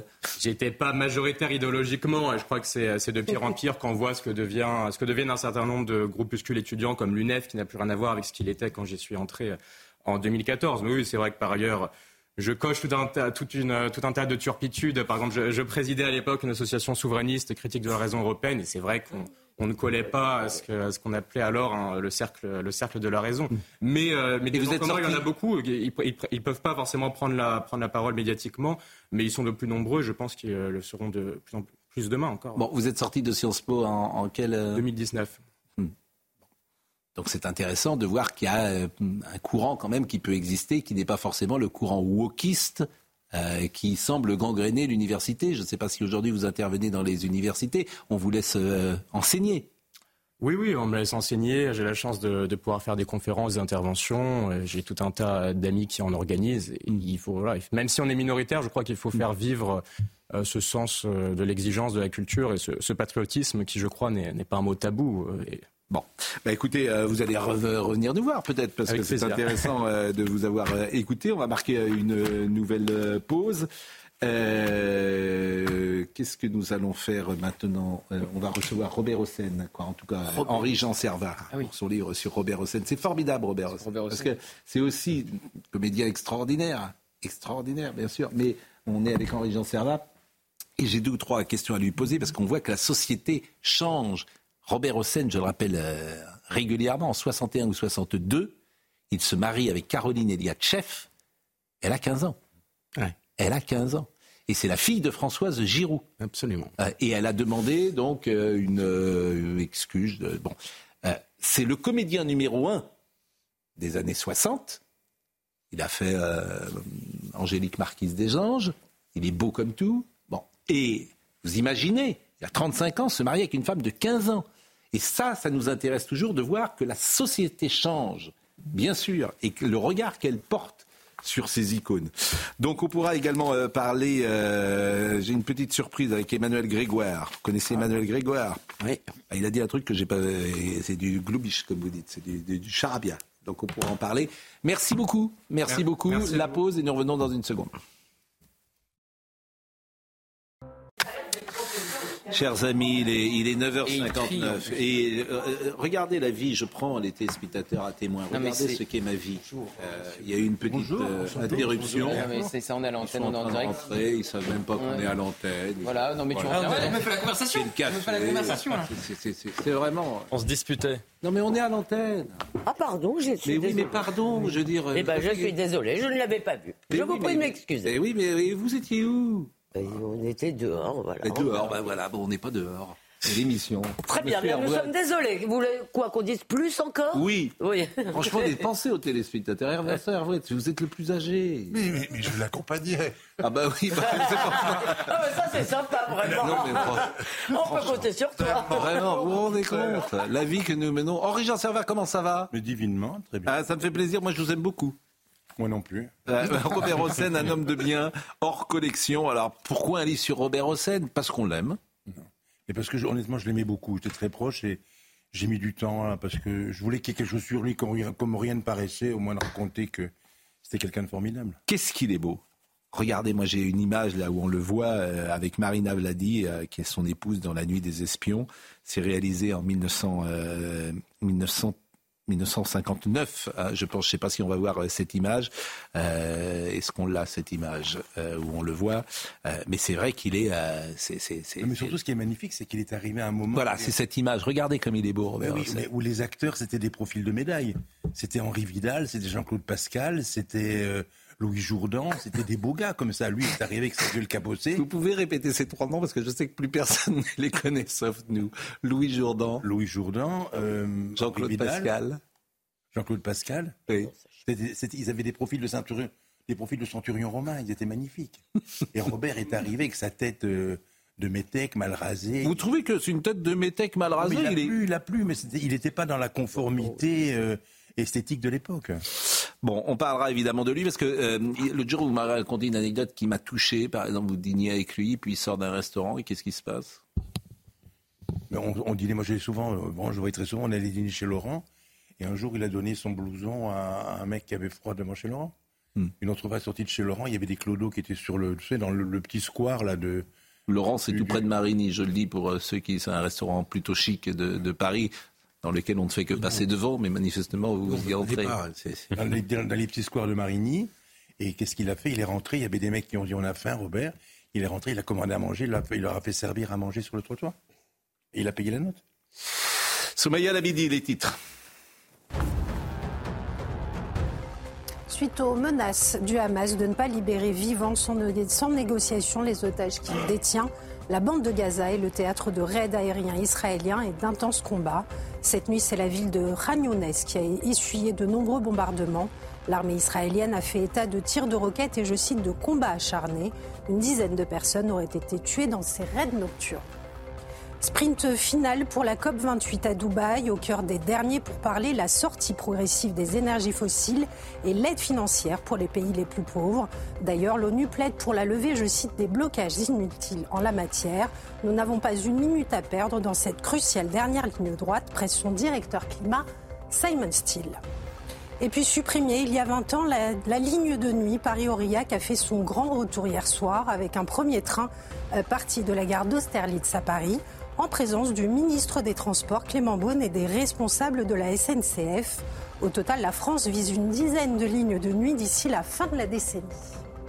Fin de nuit ah, je ne dirai pas. Bon, avant de venir euh, avec vous, euh, revenons euh, sur le projet de loi immigration, parce qu'on n'a pas vu le sujet de Maxime Leguet tout à l'heure. Je voulais peut-être qu'on on le voit, et puis que vous me disiez surtout comment vous positionnez cette loi? Il y, a, certains disent effectivement qu'elle ne va pas assez loin, d'autres qu'elle va trop loin d'une certaine manière, et d'autres qu'elle sert à rien. Bah, cette loi, c'est la quintessence du en même temps. C'est le en même temps chimiquement pur dans un texte. Voilà. Et pourquoi Et pourquoi oui, euh, euh, euh, oui, mais... Vous voulez que je développe? On voit le sujet d'abord, parce que vous dites en même temps, je ne suis pas sûr que ce soit le bon terme. Ah, C'est-à-dire qu'elle va peut-être pas assez loin. Quand vous avez la gauche et la droite qui se mais en quoi, en même pour temps, voter une motion de rejet, c'est bien la preuve que c'est oui, mais en, temps. Quoi elle est, mais en, même quoi elle a des éléments, par exemple, de gauche? Bah, par exemple, la régularisation des travailleurs sans papier dans les métiers en tension, c'est plutôt une mesure de gauche. D'ailleurs, il faut voir à, qui elle plaît cette mesure. Elle plaît à, la gauche et à la gauche de la Macronie. Mais elle plaît au patron. Et elle plaît aussi au patron, mais pour d'autres raisons. Ah, les patrons, ils pensent que. Euh, le MEDEF, oui, c'est vrai, le 5000 personnes par an. 5000 personnes. Mais je ne dis pas que ça. Je voyons le sujet de Maxime Leguet. Et puis après, euh, on, en parle ensemble. Voyons le, le sujet.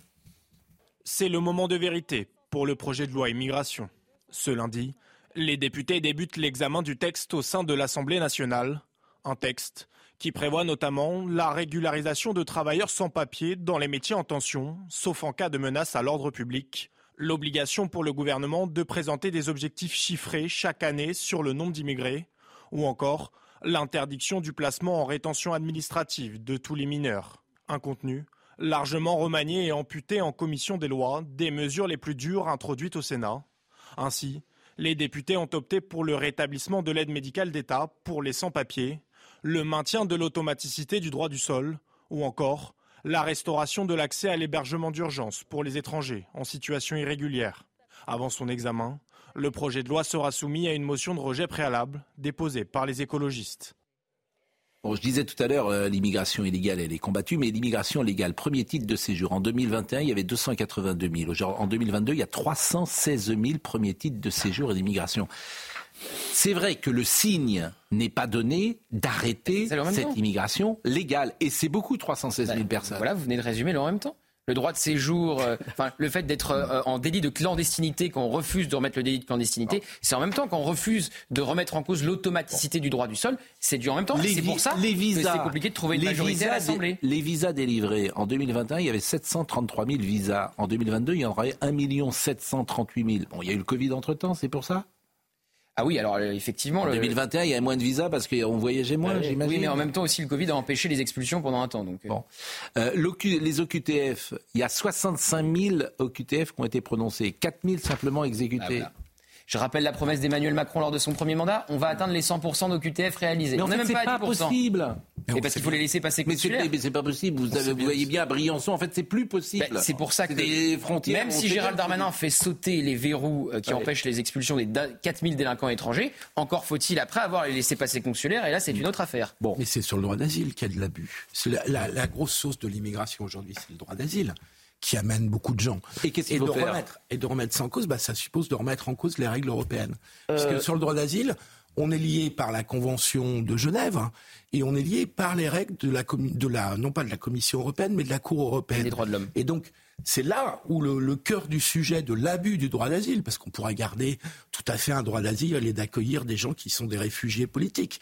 Mais l'abus de cette procédure est la principale source de migration. Non, mais il y a quand même, excusez-moi, sur, vous disiez les OQTF, c'est pas possible. Il y a quand même deux pays au moins.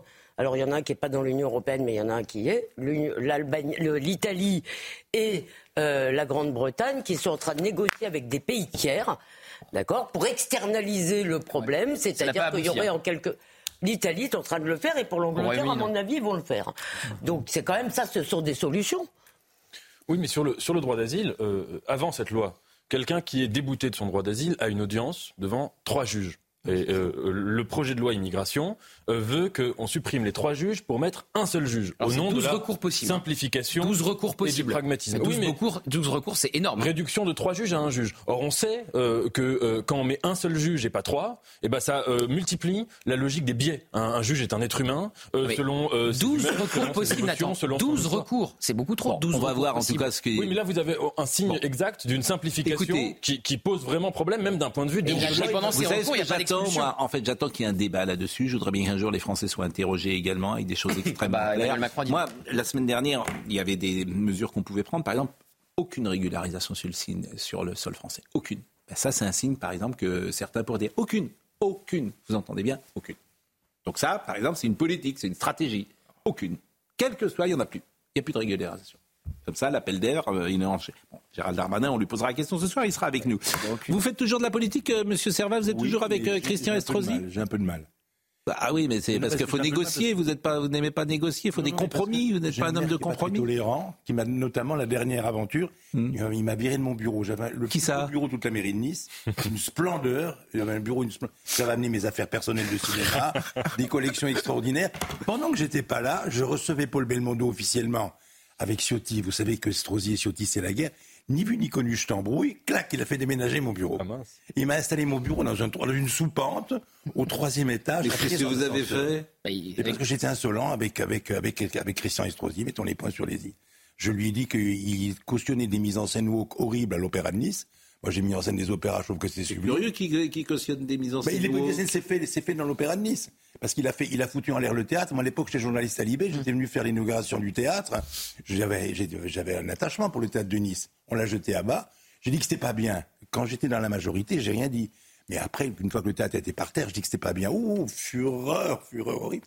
Et alors, il a disséminé à travers la ville les statues de Orlinski, qui est une horreur totale, c'est une insulte à l'art contemporain. Patatrac, voilà. Alors je rase les murs. Mais, non, mais vous, en- mais oui, enfin, vous étiez dans sa majorité, vous dites du mal de ce qu'il fait, donc Mais faut enfin, le comprendre. pas méchant que de dire. Ah, euh, non, vous avez raison si vous dites mais que c'est les statuts. Et alors, donc aujourd'hui, vous n'êtes plus rien Ben, à la mairie de je suis toujours conseiller municipal, bien évidemment, mais je n'ai plus. Vous n'avez plus de délégation. Non, mais alors j'avais la délégation des animaux, la délégation des animaux extraordinaire. J'ai fait les animaux, je bataillais contre cette saloperie qu'est la corrida, il n'y a pas d'autre mot. je bataillais contre plein de choses formidables et extraordinaires, et j'avais réussi à faire plein de trucs. Nice était Nice, 20 sur 20 pour les animaux.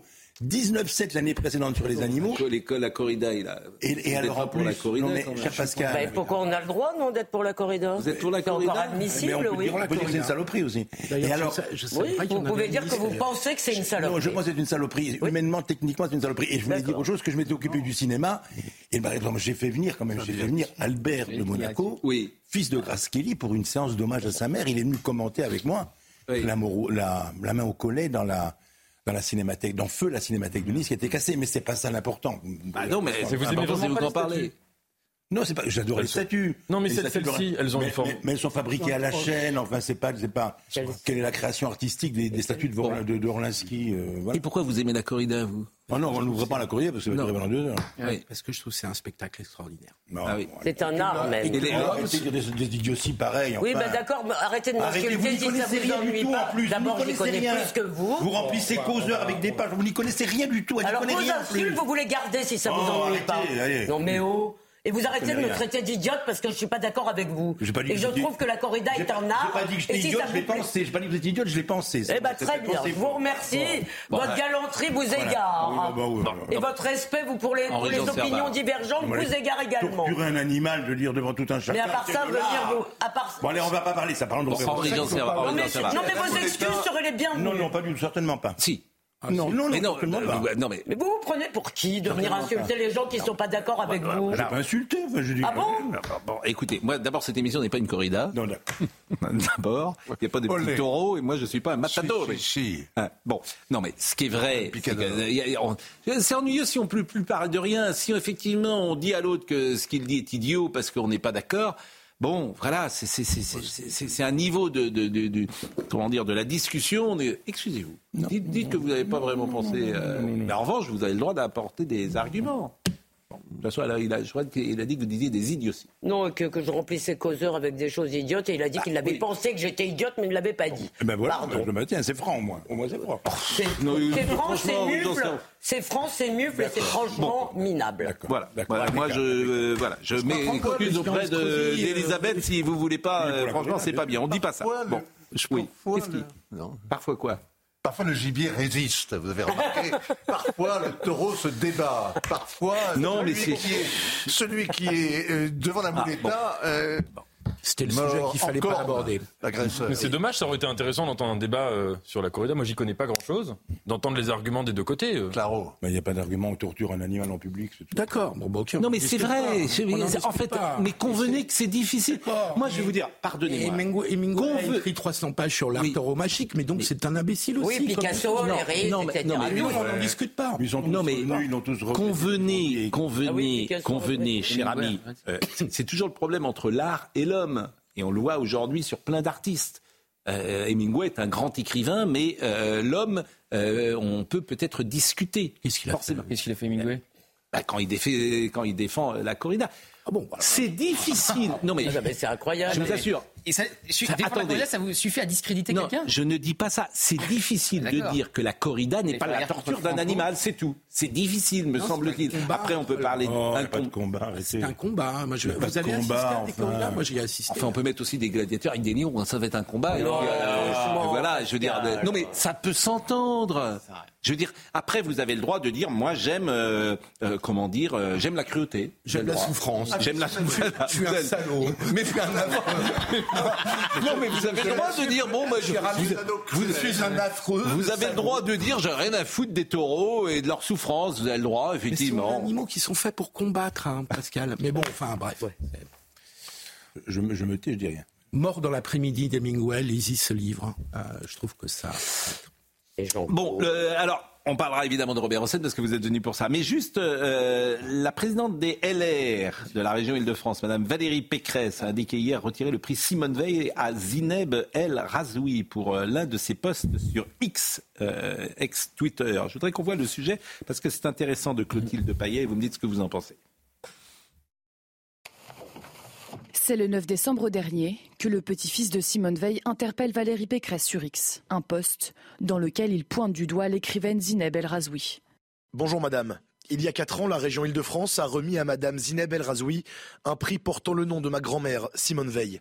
Ma grand-mère qui a passé plusieurs mois, d'avril 1944 à janvier 1945, à survivre dans le camp d'Auschwitz-Birkenau. Il l'accuse notamment d'avoir reposté sur X un texte parlant du caractère nazi du sionisme. Aurélien Veil demande à la région Île-de-France une réponse ferme à son encontre. Je crois qu'une parole forte de votre part, comme présidente de la région qui a remis ce prix, s'impose désormais. Valérie Pécresse a réagi et a annoncé retirer le prix Simone Veil à la journaliste. Ces récentes déclarations quant aux tragiques événements survenus en Israël et dans les territoires palestiniens depuis le 7 octobre sont outrancières et choquantes. Elles ne nous semblent absolument pas conformes au message de paix porté toute sa vie par Simone Veil. Par conséquent, j'ai décidé, en accord avec les ayants droit de Simone Veil, de lui retirer au nom de la région Île-de-France ce prix. Des déclarations qui, selon elle, n'étaient pas en accord avec le message de paix porté par Simone Veil. Zineb El Razoui, qui était une figure de la société euh, médiatique française et qui euh, n'intervient plus euh, aujourd'hui, Nathan Dever. Oui, mais je trouve que c'est très significatif du moment qu'on traverse. à l'échelle individuelle, il y a plein de gens qui ont perdu des amis depuis le 7 octobre euh, euh, parce qu'ils étaient très proches et euh, le, conflit les a séparés en fonction des, positions. C'est très regrettable ce genre de, situation. On a vu, je donne un exemple évidemment moins intéressant que Zineb El Razoui, mais je ne sais pas si vous avez vu que dans, le milieu des influenceurs Instagram, Maeva, comment elle s'appelle, Genam, s'est disputée gravement avec son ancienne agente sur cette question et elle est partie là, hier sur des grands noms d'oiseaux. Ça a fait des millions de vues sur les réseaux. L'histoire de Zineb El Razoui, moi ça me gêne un peu. Je vais vous dire pourquoi. Je partage absolument pas ces positions euh, actuelles. Euh, comparer euh, ce que fait Israël avec le Troisième Reich en disant que c'est pire que les nazis, je trouve ça gravissime. Mais je trouve ça très problématique de faire de la cancel culture, d'annuler de manière rétroactive un prix qu'elle a eu il y a quelques années sur des positions qui étaient autres, où à l'époque on défendait tous sa liberté d'expression. Et il me semble quand même qu'il faut faire attention à ne pas tomber dans une sorte de détérioration du débat public, où quand les positions d'un autre, même si elles sont graves et même si elles nous déplaisent énormément, où on décide de lui couper comme ça. Non mais là c'est pas déplaire énormément. Comparer Israël au troisième Reich, pardon, c'est juste du de, de, de, la haine des Juifs. Et par ailleurs, il se trouve que c'est le nom de bah Simone Veil et qu'on a bien enlevé leur légion d'honneur à des gens qui avaient trahi la France, par exemple. Donc ça arrive qu'on enlève des décorations, qu'on enlève des distinctions. Mhm. Je ne dis pas qu'il faut le systématiser, mais là quand même elle va loin. Et il faut préciser que ce n'est pas parce qu'elle défend les Palestiniens. Je veux dire, c'est évidemment pas ça le sujet. On a tout à fait le droit de défendre les Palestiniens, de critiquer l'opération israélienne, mais là, ce qu'elle dit, c'est une délégitimation permanente de l'existence d'Israël. C'est vraiment. Oui, mais bon. Mais est-ce que ça enlève le fait. Ça n'enlève rien à ce qu'il vient de dire. On vous enlève les légions d'honneur quand vous avez été condamné par un tribunal parce que vous avez manqué à l'honneur. En plus d'avoir été condamné euh, au civil ou au pénal. Donc c'est normal, c'est prévu par les statuts, c'est quasi automatique. En fait, ce n'est pas tout à fait, mais ça devrait l'être. Hein. Alors que là, ça n'a rien à voir. C'est un jugement a posteriori. C'est comme si on retirait le prix Renaudot à Céline. Oui, euh, on disait, euh, euh, si on disait, bah voilà, il a écrit le voyage au bout de la nuit, on supprime le prix Renaudot. Simone Veil a été déportée, excusez-moi. C'est le petit-fils qui dit arrêtez de. Je ne veux plus que le nom de sa, sa grand-mère soit associé à Zineb El Razoui qui compare un prix, Auschwitz. Je, je, je, vous suis, Nathan Daver, depuis le départ. ça fait combien de temps que vous venez chez nous? Deux ans. Et votre trajectoire parfois me surprend. Pourquoi? Bah là, euh, votre prise de position me surprend. Mais on peut, on peut aimer le débat loyal. On peut dire qu'on est en désaccord total et qu'on condamne gravement mais j'entends ces positions, mais j'entends ces positions théoriques. Je pense qu'elles se heurtent quand même à la réalité. Elles sont un peu intellectuelles, purement intellectuelles, si vous me permettez. Mais avec toute l'amitié que vous le savez, euh, j'ai pour vous. Je voulais juste vous faire écouter Emmanuel Grégoire. Je pense que vous savez qui c'est. Jeudi dernier se tenait à Paris le forum Zéro Carbone Paris. Le forum Zéro Carbone met en avant un mot d'ordre accéléré. Accéléré, tel est le mot d'ordre de cette nouvelle édition imaginée par la tribune. Et puis, il y a quelques paroles qui circulent sur les réseaux sociaux où on voit, euh, je veux dire, monsieur euh, Grégoire. En fait, il parle, c'est incompréhensible. C'est incompréhensible. Je ne peux pas vous dire autre chose. Incompréhensible. Parce que là, si vous, si vous arrivez à décoder ce qu'il veut dire. Je vais le tenter. Eh ben, écoutons, et ça montre combien la politique. Parfois, il y a un véritable problème, c'est-à-dire qu'on parle aux gens. Et M. Grégoire peut-être l'oublie dans cette séquence. En gros, la mise en cohérence d'un certain nombre d'enjeux et puis euh, un élément qui est central, qui est celui des, indicateurs sous-jacents de mesure d'objectifs et de la façon euh, de mesurer que nous les, respectons. Bon, il est bouffé par la technocratie, ça mérite. Voilà. Vous voulez qu'on le réécoute parce que c'est tellement court qu'on va l'écouter euh, deux fois. Alors peut-être qu'on n'y a pas, on sait pas ce qu'il y a avant, ah ce qu'il y a après. Je suis d'accord avec vous. Vous allez traduire après. là on va on réécoute une deuxième fois. Je le dis à Benjamin Cuneo. En gros, la mise en cohérence d'un certain nombre d'enjeux et puis euh, un élément qui est central, qui est celui euh, des, indicateurs sous-jacents de mesure d'objectifs et de la façon euh, de mesurer que nous les, respectons. C'est ce qui arrive aux politiques quand ils rentrent trop dans la technique, ils finissent par prendre le, langage de leurs techniciens, de leurs technocrates. Je vous assure, c'est. J'ai connu ça plein de fois. Mais est-ce que les fonctionnaires parlaient comme ça avant? Non, tu as raison, il y a eu une dégradation. combien la com de la mairie de Paris Technocratique, une armée. Technocrate. Ouais, parce que là, on comprend vraiment rien. Il y a une armée pour les traduire, heureusement. Bon, Robert Hossein, quelle place d'abord dans le. Je dis, alors, avant que vous rentriez sur, sur ce plateau, je disais pour euh, montrer que la société change, voilà un homme, il a 35 ans, je crois, en 61 ou 62, mhm. et il se marie avec une jeune femme de 15 ans, mhm. qui est Caroline Eliachev. Il vit avec elle déjà depuis l'âge de. Elle a 13 ou 14 ans, fille de, de Françoise de Giraud. Il était obligé de se marier sous la pression. Euh, il, vivait avec elle et puis il était obligé de se marier parce que la famille, François Giroud et tout, l'a obligé à, faire en sorte qu'il vivait maritalement. elle avait quel âge au départ de la relation? 13 ans, 14 ans? Non, peut-être pas 13 ans, mais 14 ans et demi, 15 ans. Bon, bah, si elle se marie à 15 ans, c'est bon. Mais comprenez que euh, euh, moi, c'est toujours intéressant de rapporter ces exemples. La société euh, change. Mais toute, d'ailleurs, toute sa vie au Seine a préféré les tendrons ou les jeunes filles, les petites jeunes filles. Et finalement, il a été obligé de se marier sous la pression de la société. Pas les petites jeunes filles. Non, les petites, enfin des, des, des, gamines, c'était son goût, c'était ah, les filles. Pas des gamines non plus. Je veux dire, attendez, euh, vous m'inquiétez. Non, mais je vous inquiète, Jean, il a, il a fait tourner des filles qui étaient jeunes, il, il, il aimait ça. C'est pas la même chose. Et, de faire tourner des... Il a été obligé de se marier avec elle et il racontait qu'il allait chercher sa fille, il allait chercher sa femme à l'école. Après s'être marié, il allait chercher sa fille à l'école, enfin sa fille, sa femme à l'école, il ramenait, il l'a ramenée à la maison, il a vécu avec elle, il a eu un enfant avec elle.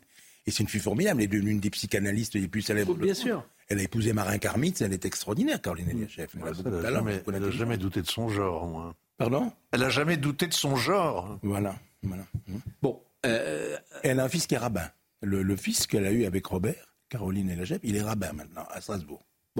est, euh, qu'est-ce qu'il restera selon vous de, Robert Hossein? Une figure euh, un, Il restera une, gueule, je trouve une gueule formidable, un parcours d'exception parce que c'est un émigré. Son père était euh, iranien et sa mère était russe. Elle est venue en France après la Révolution de 18. Mm. Ils sont rencontrés à Berlin, ils ont vécu à, Paris. Donc le père et la mère étaient immigrés. Zoroastrien était le père.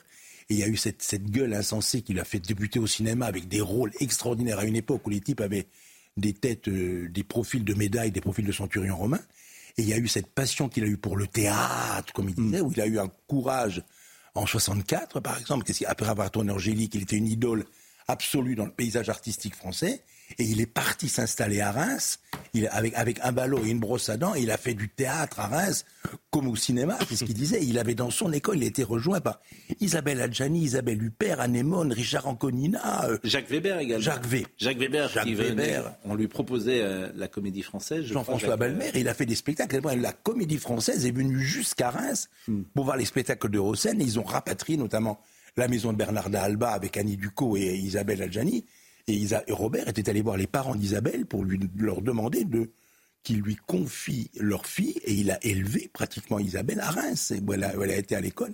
Donc ce qui reste, c'était avant la Comédie Française? C'était avant, avant, enfin avant oui, avant, mais il n'est jamais rentré à la Comédie Française. Non, je parle pour Isabelle Adjani. Oui, c'était avant. Euh, sa premier spectacle à la Comédie Française à Isabelle, ça a été de faire la maison de Bernarda Alba, donc d'après d'après Lorca.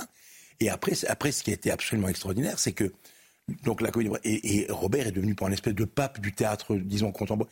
Mais moi j'ai vécu ça avec eux. Il était méprisé, pas encensé. Les critiques du Monde, les critiques des, journaux, disons consensuels ou des journaux conventionnels n'aimaient pas beaucoup les spectacles de Robert, mais la, la parce que ces grands spectacles des années 70-80, c'est Jésus-Christ était son nom, c'est Marie-Antoinette, c'est euh... Potemkin, mais ça a commencé et c'était financé par Lagardère. C'était financé par Jean-Luc Lagardère qui payait les spectacles. Et c'était joué au, Palais des Congrès. C'était joué au Palais des Sports. Et au Palais des Sports, il y avait des salles entières de gens. Quand il a, la première fois où il a fait le spectacle sur Jésus, il, les apôtres, moi j'étais à la première, les, les, les, apôtres sont venus sur l'ordre de Robert en robe de bure s'installer au milieu de la scène qui figurait une espèce de, de, de, désert palestinien, si j'ose dire. Ils se sont mis assis euh, à genoux là, ils ont rompu le pain et les gens dans les gradins sont descendus et sont venus se hmm. mettre à genoux et prier au milieu de tout. Le lendemain, c'était extraordinaire ce qu'il avait fait. C'était, il a su orchestrer. D'ailleurs, il n'était pas l'intellectualisme parisien le snobait un peu, mais il avait l'adhésion populaire de façon extraordinaire. Les, les salles, quand il affichait un spectacle, ça a joué pendant six mois. Ça jouait. Il a, à tel point qu'il n'a jamais pu partir en tournée, Robert, parce que les spectacles n'étaient pas mobilisables. Et une fois, je l'avais accompagné à New York. Quand il a joué Jésus à New York, là, ce spectacle-là, où disons les, les, les, les juifs, euh, la camarilla juive euh, new-yorkaise était très choquée de voir la représentation qui montrait, vous aviez montré avec des espèces de chapeaux, des chapeaux un peu assyriens, quoi. Ils ont protesté, ils ont empêché le spectacle parce qu'il allait contre le. Bon, ceux, qui nous écoutent aujourd'hui, s'il y a un ou deux films à voir de Robert Hossein. Ah ben, il y a Marquise des Anges, parce que moi, moi, moi, le premier film que j'ai vu, c'est Marquise des Anges. Je tombe amoureux de Michel Mercier. Je tombe amoureux Qu'est-ce qui se passe, Vincent Vous parlez tout bas dans votre barbe. Non, non, pas du tout, pas du tout, pas du tout. On est, on est Je me demandais qui était la camarilla juive new-yorkaise. Un chapeau assez. Ah bah, bah, posez, pourquoi vous ne posez pas la question en région C'est là, vous. Nous-mêmes, on se demandait si on avait en bien fait, moi, je me demandais plutôt qui était la camarilla juive new-yorkaise. Mais... Eh ben, c'était ben, les, les, gens qui donnaient le haut du panier. Je veux dire, le consistoire. Je, moi, je ne suis pas juif, donc je ne connais pas les instances dirigeantes. Mais quand Robert a affiché un homme nommé Jésus au théâtre. Jésus était son nom. Le, le, théâtre des Roquettes à New York, mm. il y a eu une protestation mm. où la, la, la, la population mm. juive, les, les, dirigeants, euh, ce qu'on peut imaginer, euh, religieux juifs, qui ont empêché que le spectacle se déroulât parce qu'ils pensaient que c'était par les costumes, les costumes attentatoires à, à la bonne image. À, bah, puisque vous parlez de costumes, d'ailleurs, il y a beaucoup de gens qui remarquent que vous portez la veste typique des gardiens de taureaux. Et la chemise aussi. Alors, me dit on, on va pas recommencer là-dessus, mais c'est la veste que l'on porte généralement au corrida à Arles. Non, mais c'est la veste qu'on porte quand on n'aime pas les taureaux. Des, des chemises gardiens, oui. J'en ai 300. Donc, je veux dire, je ne m'habille que comme ça. Donc, j'ai le droit, parce que je suis de Camargue. Ah. Et je refuse la corrida. Voilà. Ah oui, donc ça, c'est la chemise du. De, de, mais on appelle ça la chemise gardien. Oui, Vous avez 300 chemises. 300 330, sous les gadots. Ah bah écoutez, effectivement. Euh, et puis on peut le voir alors dans, chez Lelouch également, euh, oui, Robert Hossein. C'était sa dernière apparition au cinéma. Merveilleuse scène. Ah oui, avec avec Candice, avec Candice Patou. Voilà, il est, il est fatigué là. Euh, mais, fatigué, mais, mais, il va mourir peu de temps après puisqu'il est mort. Et je crois que Gérard Darmon est dans la scène. Oui, il joue son fils. Ouais, il joue son fils. Il, il se confie beaucoup de choses. Incroyablement émouvant. Et le et le, le Robert va mourir avant que le film ne sorte. Oui. Et moi, j'avais fait l'avant-première du film avec Lelouch. Ouais. Il avait demandé de venir. Il était venu avec Candice. On avait passé le film. La première nationale avait eu lieu à Nice, en présence de Candice, en présence de Michel Mercier. Candice Patou, qui est son. Et sa femme. Qui joue dans les uns et les autres. La, la, la, séquence est évidemment déchirante. Ça, on, on, sait qu'il va partir, les gens qui les il, il est mort très, très âgé, hein, d'ailleurs. Il est mort à 93 ans. Bon, et effectivement, euh, aux obsèques, d'ailleurs, c'était pendant le Covid, il y avait Brigitte Macron qui était venue et, et qui. Euh, et, et on, il y a eu un office qui a été célébré. 31 décembre 2020. Oui, à Saint-Sulpice. Et j'avais reçu à lire, et moi j'ai lu moi le, un hommage à Hossein, enfin j'ai lu, j'ai dit parce que mmh. rien écrit. Et j'avais reçu un message de Michel Mercier, de Isabelle Adjani et de Brigitte Bardot, qui les trois m'avaient demandé de lire quelque chose sur lui qu'elles avaient écrite et l'une et l'autre. Alors, euh, moi j'aime beaucoup le questionnaire de Proust, comme tout à chacun. Et alors, euh, comment j'aimerais mourir euh, Il répondait dans les bras de ma bien-aimée. Je ne sais pas ce que vous répondriez les uns et les autres. Ah, le, le... c'est une bonne idée. De mourir dans les bras de votre bien La pauvre. oh bah, pourquoi vous dites la pauvre? C'est horrible d'être. Euh, ouais. bah oui. Imaginez. vous, ah, vous, vous, vous aimeriez mourir comment C'est lourd, en état de grâce. Ah, ça c'est bon. Ouais. Votre rêve de bonheur Rester dans les bras de mon... La prochaine émission. la prochaine émission. Le bonheur de ceux qui me sont chers, avait-il répondu. Mon principal défaut. Tiens, votre principal défaut, Elisabeth Lévy, le questionnaire. La colère? Ah, la colle, ah bah oui, ça, on l'avait pas remarqué. Bon. C'est pas le qualité bon. aussi. Bon. Et euh, le don de la nature que vous voudriez avoir Moi, je sais ce que je répondrai à cette oui. question. Le don de la nature. Ah, je sais aussi. Don de la nature. Le problème, c'est que j'ai répondu il y a deux semaines, j'ai oublié ce que j'ai mis. Le don de la nature que vous aimeriez avoir. Le don de la nature. Qu'est-ce que vous aimeriez avoir Dessiner. Savoir chanter. Vous aimeriez dessiner, savoir chanter ah oui, savoir Écrire, chanter, un stade, la, li la littérature. Moi, j'aimerais ne pas dormir beaucoup parce que c'est. Ah, vous dormez déjà pas beaucoup. Déjà hein. Vous êtes à l'antenne euh, non, 12 heures sur 24. Non, non, mais c'est vrai que les gens qui dorment 3 heures ou 4 heures, c'est formidable. Et, qui sont on, en a, on en a un président. Ah oui, ben ça c'est bien. Euh, quel serait votre plus grand malheur, Henri Jean Servat? Ne pas être ici avec vous en ce moment. Oh oui, non mais ça, bon, non, perdre. Je comprends. Bon. Écouter des choses. Et, et qui vous voudriez être? Qui vous voudriez être? Un taureau peut-être? Pour tuer le justement le pour pour envoyer à Patresse tous les. Saint François d'Assise. Vous aimeriez être François? Bah, C'est oui, modeste. Il vivait en communion avec les animaux. Moi, je vis en communion avec plein d'animaux en Camargue. Tout se passe très très bien. Ah, je ne savais pas. Saint François d'Amont.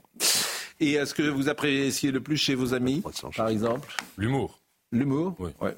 Leur goût de la corrida. Bon, euh, Sommeil Labidi, euh, le rappel des titres, c'est bien de temps en temps. On a vu les photos hein, passées de Robert Hossein. Robert Hossein, un homme de bien. Je trouve que la photo est superbe. Euh, préface de Candice Patou. C'est or, c'est la hors collection, c'est l'édition hors collection.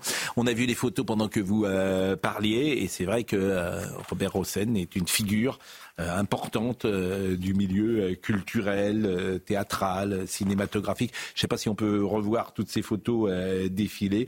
il y a une très belle photo notamment avec Candice. qui n'a pas, pas, été oublié par les spectateurs surtout. Et je voulais dire tout à l'heure qu'il a un fils qui est rabbin, il a un fils qui voulait se convertir à la religion musulmane. Mhm il avait un fils catholique. Je trouvais que c'était avec des mères différentes. Marina Vladi qu'on a vu. Euh, sublime, Marina Vladi. Marina Vladi, euh, Brigitte Bardot. Là, vous avez euh, Claude Lelouch, Yves Montand. Géraldine Chaplin, c'était. Là, c'est Michel Mercier, évidemment, dans Angélique Marquise des Anges. Encore Michel Mercier. Là, c'est encore Michel Mercier. Et, là, c'est. Vianalizi, sublime, Vianalizi, extraordinaire, extraordinaire, Vianalizi qu'on aura reconnu bien évidemment. Et, là, regardez, qu'il avait joué dans un film qui s'appelle Prêtre interdit. C'était l'adaptation d'un bouquin d'un curé qui s'appelait Barreau, qui s'était défroqué, qui s'était marié. Et il avait joué ça à l'écran. Somaya Labidi nous rappelle euh, les titres. La motion de rejet, c'est le rejet du débat. Ce serait un déni de démocratie que de ne pas débattre de l'immigration. Ce sont les mots de Gérald Darmanin ce matin au micro de Sonia Mabrouk. Le ministre de l'Intérieur défend son texte de loi, un texte qui sera débattu dès cet après-midi 16h sur les bancs de l'Assemblée nationale. Les chauffeurs de taxi se mobilisent dans toute la France contre une mesure du budget 2024 de la sécurité sociale imposant le regroupement de plusieurs patients lors des transports médicaux. Selon l'exécutif, ce, covoiturage a permis de réduire de 34 millions d'euros les dépenses de l'assurance maladie sur l'année 2022. Et puis après le veto américain, une résolution du Conseil de sécurité appelant à un cessez-le-feu humanitaire à Gaza. L'Assemblée générale de l'ONU prendra le relais demain avec une réunion spéciale. Une réunion réclamée par les représentants de l'Organisation de la coopération islamique et du groupe arabe. Mon Noël à moi, euh, c'est maintenant avec euh, ce boucher qui raconte une histoire particulière, euh, puisqu'il est un boucher cachère et qu'il est parfois interrogé par des clients et ça peut le surprendre.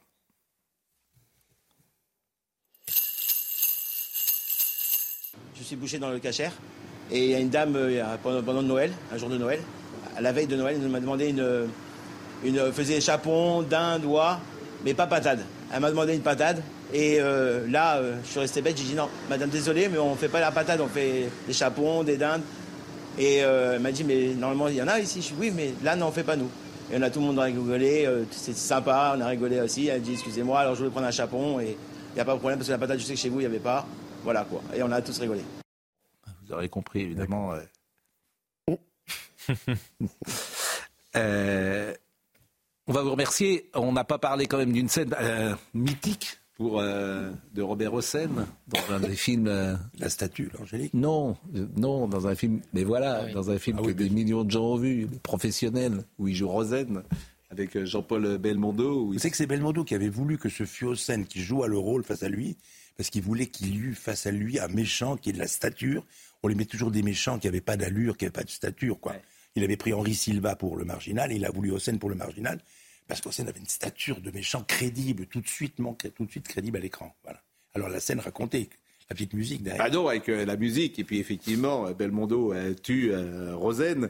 Mais comme c'est un film emblématique de la carrière de Jean-Paul Belmondo et dont chacun se souvient, c'était bien de, de, rappeler ça. Je vous remercie grandement d'être venu ce matin sur notre plateau. Vous repartez pour Nice alors finalement ou pas? Non, je vais aller voir. Non, non, je vais me promener. Je dois tourner un truc pour Arte en Allemagne et puis après. Je... parce que là, dans votre soupente, après ce que vous avez dit sur Christian Estrosi, il va pas être très content de vous revoir. Ça m'est égal. Et à mon avis, quand il va se représenter la prochaine fois, vous ne serez plus sur la liste. Ah non, ça je crois pas, non. Ah bon. Bon. Bah, écoutez, euh, Virginie Leblon-Tailleb était à la réalisation, Rémi était à la vision. Merci à Amanda qui était euh, au son. Benjamin Cuneo était là ce matin puisque Marine Lançon a pris une journée bien méritée euh, de repos. Benoît Bouteille, je le remercie. Toutes ces émissions sont retrouvées sur cnews.fr. Jean-Marc Morandini dans une seconde. Et rendez-vous ce soir avec Gérald Darmanin qui sera présent sur ce euh, plateau pour débriefer ce qu'aura été euh, sa journée à l'Assemblée nationale. À ce soir.